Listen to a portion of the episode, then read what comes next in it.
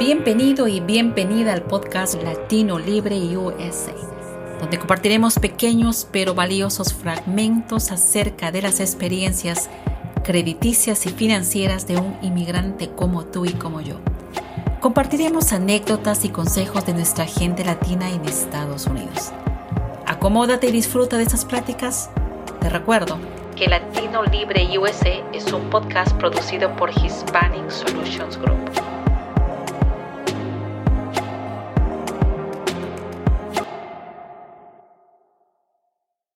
En Latino Libre USA seguimos compartiendo experiencias de inmigrantes como tú y como yo en el camino del crédito, un tema tabú.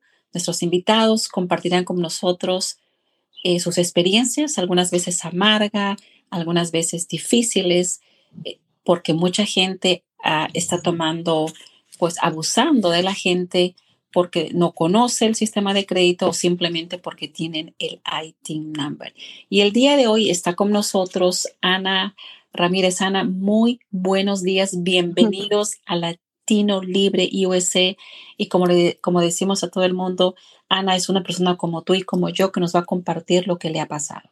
Así que vamos a empezar por algo muy puntual. Ana, tú, tú pagas ya tus impuestos, tú estás generando que la economía de este país eh, pues siga adelante, pero estamos hablando respecto al crédito. Tú más o menos entendiste que es importante el crédito en este país, ¿correcto? ¿Tú tienes cuántos años ya viviendo en los Estados Unidos?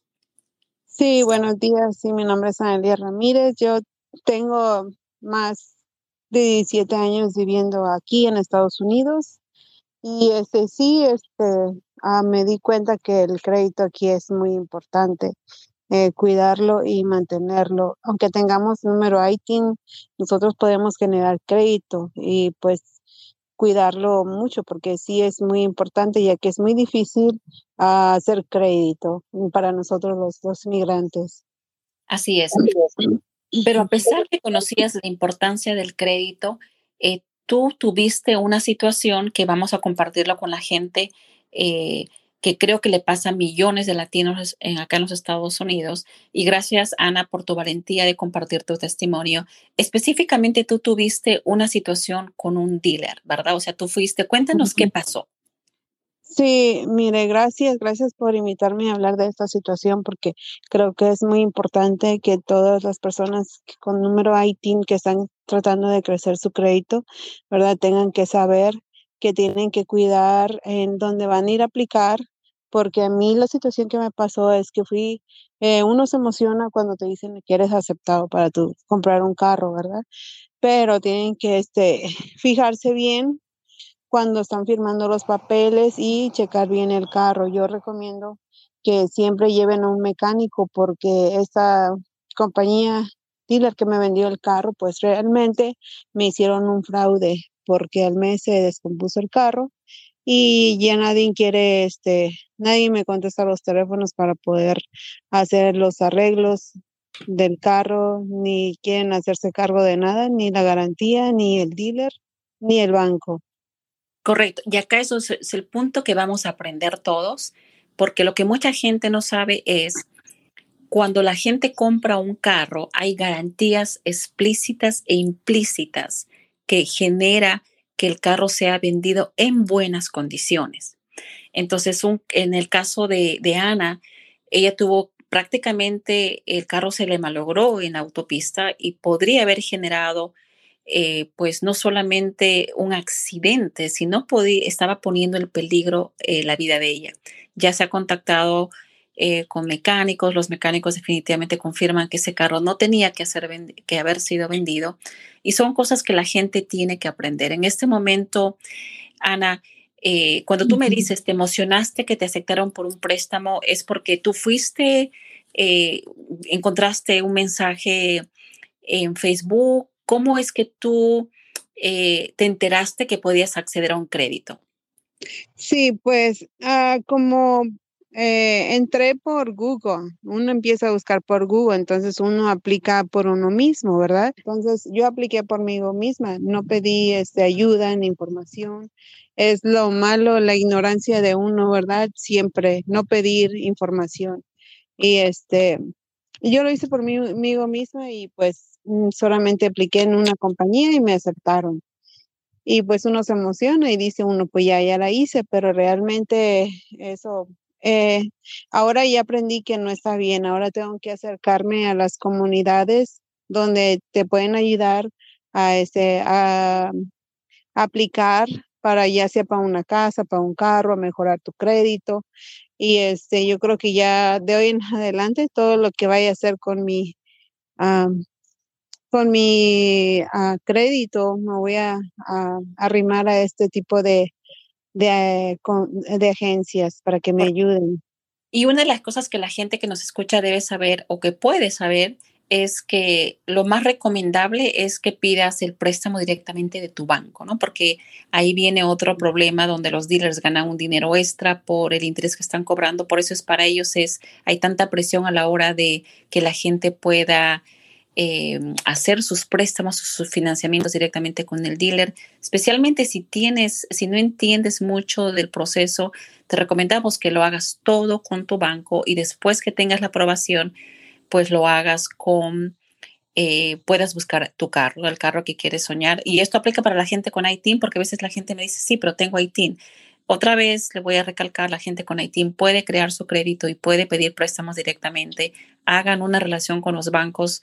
Todos los bancos en este momento, no todos, pero sí hay bancos que ya están prestando dinero a la gente con ITIN. Eh, ¿Por qué? Porque la gente con ITIN, eh, hay productos que ellos pueden los bancos indirectamente ganan a través de las cuentas de cheques, las tarjetas de crédito. Eh, lo que no, lo que la gente no sabe es que exponerse a estos préstamos predatorios es muy peligroso porque no solamente te endeudas, sino que puedes terminar con, como Ana, con un carro malogrado después de un mes que no te sirve de nada y encima con una deuda. Porque recuerden, cuando ustedes tienen un préstamo del banco, técnicamente ustedes les deben al banco, no al dealer. O sea, si ustedes perdieron el carro es problema. Pero hay otro factor que también la gente tiene que conocer, ¿verdad, Ana? Cuando tú firmaste el contrato, y mucha gente de repente no lo sabe, y por eso es importante este tipo de, información que vamos a dar, es, en el contrato decía que tú tienes un gap insurance, técnicamente cubre, cubre cualquier pérdida pérdida, ya sea un, te robaron el carro o la cantidad que nos puedes pagar y que el seguro lo pague en caso de accidente o en caso de pérdida, es decir, el, banco declara este este esta deuda como pérdida. Pero ese, es un documento que hasta el momento el banco no te lo quiere dar porque eh, lo que estamos haciendo en este caso con Ana es, nos hemos mandado una carta al banco, el banco no contesta eh, y no contesta porque pueden haber pasado dos cosas. Pueden que el GAP que le han cobrado a ella jamás fue pagado al servidor y la garantía que también le han agregado a su contrato, eh, pues no o el servidor no ha recibido el dinero, que es la garantía que ella puede recibir para que arreglen el carro. Y lo que ha pasado es, creo que el dealer tomó el carro, se lo llevó para arreglar según ellos, pero nunca lo arreglaron, ¿correcto, Ana? Correcto. Bueno, esa es una otra historia que la verdad me, me, me sentía frustrada porque ellos, pues, lamentablemente uno confía, ¿verdad? Y ellos me dijeron, nosotros estamos a ayudar a arreglarlo. Yo les dije, ok, ellos se lo llevaron por un mes, me dijeron que este, ellos iban a encargar de eso y ya cuando resulta que yo iba al dealer y nunca miraba mi carro, entonces el banco pues yo tengo que hacer los pagos aunque el carro no lo esté manejando, esté como esté.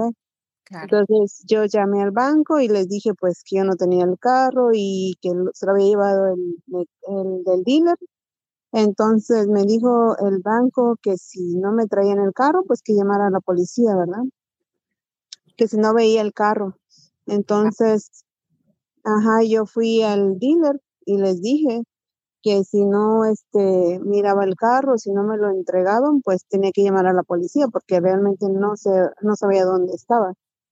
Entonces, del dealer, pues al siguiente día me dejaron mi carro ahí tirado fuera de mi casa y todavía le robaron el catalizador. Claro. Entonces, en este caso de Ana ha habido tantas irregularidades porque primero, si Ana fue a pedir, técnicamente, si tú tienes una garantía, una extensión de garantía que te lo venden en ese momento, porque yo les apuesto que todos los que revisan el contrato lo tienen, técnicamente se tenía que haber arreglado. pero el dealer no le dio la oportunidad a Ana de establecer un, un récord de reclamos porque técnicamente el dealer estaba vendiendo un carro chatarra. Entonces, hay tantas irregularidades en este caso.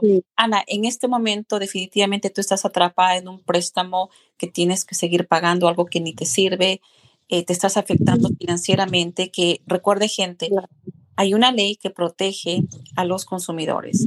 La gente está afectando financieramente porque ha habido una mala fe de parte de una transacción, entonces la gente puede ser compensada. En este momento estamos tratando de que una organización, una profit acá en Minnesota, se encargue de llevar un caso específicamente con un abogado, pero ahorita, ¿cómo está la situación con Tijuana? ¿Cómo, ¿Cómo estás financieramente? ¿Estás pagando? ¿El banco te contesta? ¿Te está llamando? ¿Cómo está este proceso? No, el pago no, el banco no me contesta. Este, de hecho, yo volví a hablar para que me, yo les dije, yo necesito que me paren este, los pagos en lo que arreglo la situación del carro. Yo no, yo no me estoy negando a pagar, ¿verdad? Yo solamente le estoy diciendo, pues que me esperen porque es lo que está pasando y ellos, pues no les importa. Ellos nomás me dicen, oh, mire, su pago es tanto, ¿va a ser el pago, sí o no?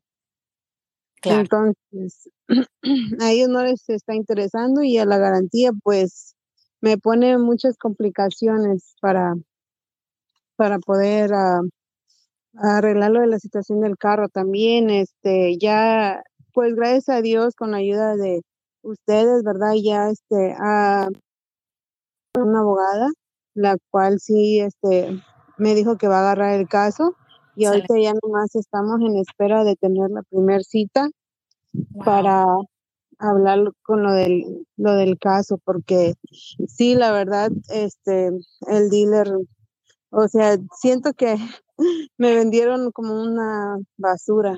Claro, una chatarra. Una chatarra. Correcto. y, este otra vez, gente, ya el Featre Commission incluso ya ha detectado que estas garantías que venden los dealers, como no sirven de nada, técnicamente el dealer se tiene que cargar de todo. Así que vamos a dar todo el tiempo información, eh, update de cómo defendernos. También vamos a ver en el futuro cómo está el update en el caso de Ana, eh, cómo le fue y esperemos que Ana pues pueda recuperar el dinero que técnicamente lo perdió porque no me puedo imaginar no tener un carro y encima que me estén obligando a pagar algo que técnicamente no lo debería pagar y encima que me hayan expuesto eh, mi salud y mi vida en aras de ganar dinero, porque eso es lo que técnicamente ha pasado. ¿Qué sí, la, sí, Ana. La, vida mía y la de mi hija, porque veníamos en el carro las dos. Prácticamente el carro yo lo compré pues para seguir trabajando y hacer mis pagos de mi casa, ¿verdad? Y por toda esta situación nosotros decidimos vender la casa porque necesitábamos mejor hacer el pago del carro. Wow. Imagínense todo lo que nos afectó. Wow. Solo por no, por, ay no, mejor. Por eso les digo, pidan información, no se queden callados, porque esto tenemos que parar a este tipo de personas. Así es, así es. Porque, y lamentablemente son gente que habla nuestro idioma, son gente que dice que ayuda a la comunidad y definitivamente no es así. Y, y otra vez, en aras de que la gente se pueda educar, no importa el nivel económico y social que tengan en este país o el nivel legal, absolutamente todos enfrentamos este tipo de abusos. Y gracias otra vez, Ana, por, por tu valiente testimonio eh, que estás poniendo a la cara. Mucha gente le da mucho temor. No tengan miedo, gente. Eh, hay organizaciones que pueden hacerse cargo de estos casos. Ya es hora de parar los abusos. Y, entiendo que en este momento, Ana, imagínate, ya perdiste, no perdiste, pero tuviste que cambiar, vender la casa porque ya definitivamente la situación del pago no se hace, se hace hecho más eh, difícil. Y eso también es un daño financiero que, que, espero se pueda resolver. Y definitivamente vamos a estar con más información sobre, sobre el caso de Ana porque es un, un caso que le está pasando a mucha gente, pero la gente tiene miedo de contestar en lo que te podamos ayudar en el crédito, pues definitivamente nos hablas. Nosotros vamos a estar pendientes de eso. Y definitivamente este caso, eso simplemente es la punta del iceberg, como decimos. Hay muchos casos más de, de abuso permanente, especialmente cuando a la gente le quieren insinuar que van a llamar a migraciones o les quieren eh, prácticamente amenazar. No se dejen amenazar. ¿Tú has recibido algún tipo de, de insinuación, eh, de amenazas, Ana? No, hasta ahorita no. Perfecto. Y, eso no puede pasar en caso pase. Recuerden, en, hay algunos estados que permiten que se pueda grabar las conversaciones. En Minnesota la gente se puede permitir sin el permiso, así que si lo pueden hacer, háganlo, no tengan miedo. Y otra vez, en aras del buen crédito, eh, Ana, referente a tus hijos, ¿qué edades tienes tus hijos en este momento? Bueno, mis dos hijos ya están grandes, tengo uno de 24 y uno de 22, pero yo tengo una niña de 10 años, la cual la ando conmigo siempre llevándola y trayéndola en el carro. Claro, y ahora te estás afectada por eso. Bueno, entonces la lección, amigos, vayan directamente a su banco, eh, compren, les va a costar creo que entre 11 o 20 dólares verificar el millaje del carro y si funciona o no funciona. Eh, hay todo un proceso que se puede hacer en el proceso de compra y más información que vamos a dar. Gracias, Ana, otra vez por tu valentía. Con nosotros será hasta nuestro próximo capítulo en Latino Libre US. Tu despedida, Ana. Sí, pues muchas gracias y no se les olvide siempre buscar asesoría porque es muy importante y lo más importante no hay que quedarnos callados, no hay que dejar que esa gente siga destruyendo nuestro crédito con ITIN, ya que es muy difícil lograrlo aquí en Estados Unidos. Así es, así es. Gracias, Ana. Gracias por tus sabias palabras y con nosotros será hasta nuestro próximo capítulo. Gracias por habernos acompañado. Síguenos en todas nuestras redes sociales. No te olvides de suscribirte a este podcast y activar tus notificaciones para que te enteres de cuando subamos un episodio nuevo y aprendamos juntos sobre la vida crediticia de un inmigrante como tú y como yo. Hasta la próxima.